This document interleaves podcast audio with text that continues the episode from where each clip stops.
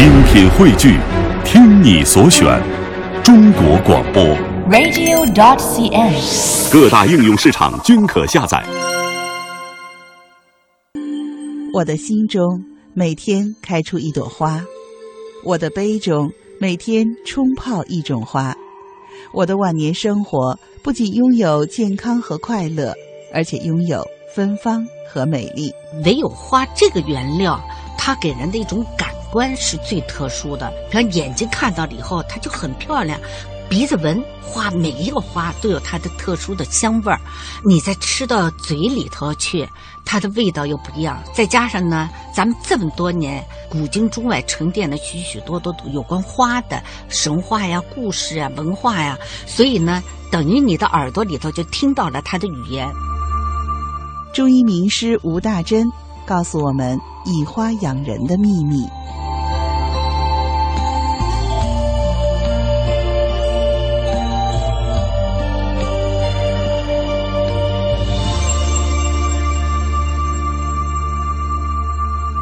夏枯草是个中药，外头也有专门的夏枯草膏。那我这儿要讲的呢，是我们自己做的月季夏枯草膏。那我就讲讲夏枯草，也是传说里头有这么一个书生，啊，攻读四书五经，但是呢，总也考不上，总也考不上呢。这我们中医讲的叫做肝气郁结吧，啊，淋巴结核，你看大部分长在什么地方？颈部的两侧，颈部的两侧就是肝经的循行路线，两侧斜肋到颈部的两侧，这都是肝经的循行路线。这个地方得的病，包括我们乳腺两侧得的病，啊，包括我们斜肋胀痛，我们中医说都是和肝经有关系，和肝气不舒有关系。它就是啊，长时间的精神的抑郁，啊，得了。淋巴结核，我们过去的古书上写着叫做裸痢，类似于现在讲的淋巴结核，也是越长越大，越长越多，最后破了，破了还不好。他父亲很着急啊，听说神农尝百草啊，神农里头有许许多多的药啊，那我就去找神农去吧。他就到了一座山那。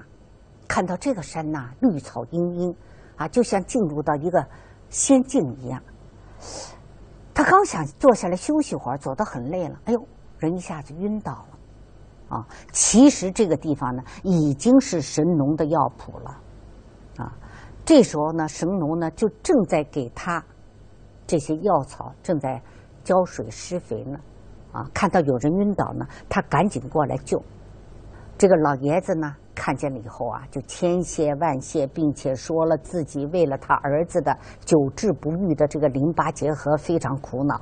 神农听了以后，哎，这个很简单，我现在就给你一个东西啊，就是用这个草上上端的一个球状部分，你给它煎汤用了以后就可以了。为什么叫这夏枯草呢？夏天它是枯黄的时候，我们才给它采集入药。什么作用？入肝经，清热散结，清肝热。回家了，给儿子用上了夏枯草，好了。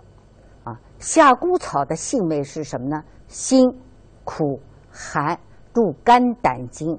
胆是什么？我们中医讲的五脏六腑都有个表里，肝胆为表里，所以我们经常把肝胆放在一起，可以疏肝胆、清肝胆之热。所以叫做清热散结、清肝明目。好了，这个书生，包括我们许许多多的人，因为你是啊气滞气瘀而感染了，我不讲吗？啊，邪之所凑，其气必虚。所以呢，我们是用上可以疏肝解郁的月季花，配合上可以清热散结的夏枯草，来。作为淋巴结核的一个食疗药膳的一个辅助的一个办法，怎么做也很简单啊。三十克的月季花和三十克的夏枯草，也就是等量啊，把它洗干净了以后，当然我一直讲啊，一定要泡，要给它洗干净，然后拿水给它煮，煮了以后是反复的煮，啊，反复的第一次倒出来，再煮第二次，再倒出来，然后再煮第三次，给它倒倒出来，叫做浓煎取汁，啊，然后给它放在一块儿，再拿小火熬，这时候你再加上五百克的蜂蜜，熬成的膏。我前头讲过些什么膏？这也是膏滋药啊，对不对？我讲到了金银花的膏，讲到了菊花的膏，这里头呢，我是讲了月季花的夏枯草的膏，都是膏滋药。还是强调这一句，因为我们这几年冬天用的膏滋药有点进入了误区，所以我在这儿讲的膏滋药多一些。对于慢性病，对于亚。健康的这种情况，一定搞清楚你是什么病，你是什么亚健康，你是什么状态。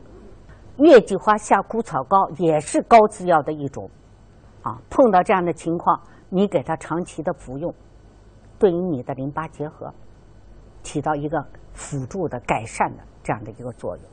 月季花炒猪肝，说动物的内脏含有的胆固醇很高啊，不能吃。我的这句话。大量的、长期的吃是不对的，啊，它确实对于我们的脂肪代谢有影响。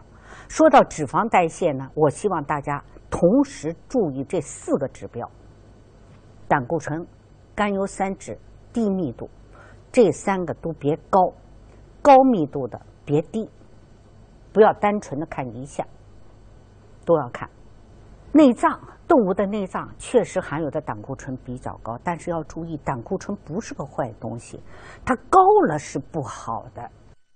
那么，如果我们少量的，一两个礼拜吃一次是可以的。为什么？我们中医说了，动物的内脏，动物的东西，我们把它叫做血肉有情之品，它的补的作用，对人体的作用。大得多，况且中医还有第二句话，叫着以脏补脏，同类相求，同气相求，同脏同类相应。什么意思？以肝补肝，以肺补肺，以心补心。那么这里头猪肝呢，就可以对我们人体肝同样的起到一个补肝的一个疏肝的啊，可以调理气机。呃，理气活血的补肝的这么一个作用。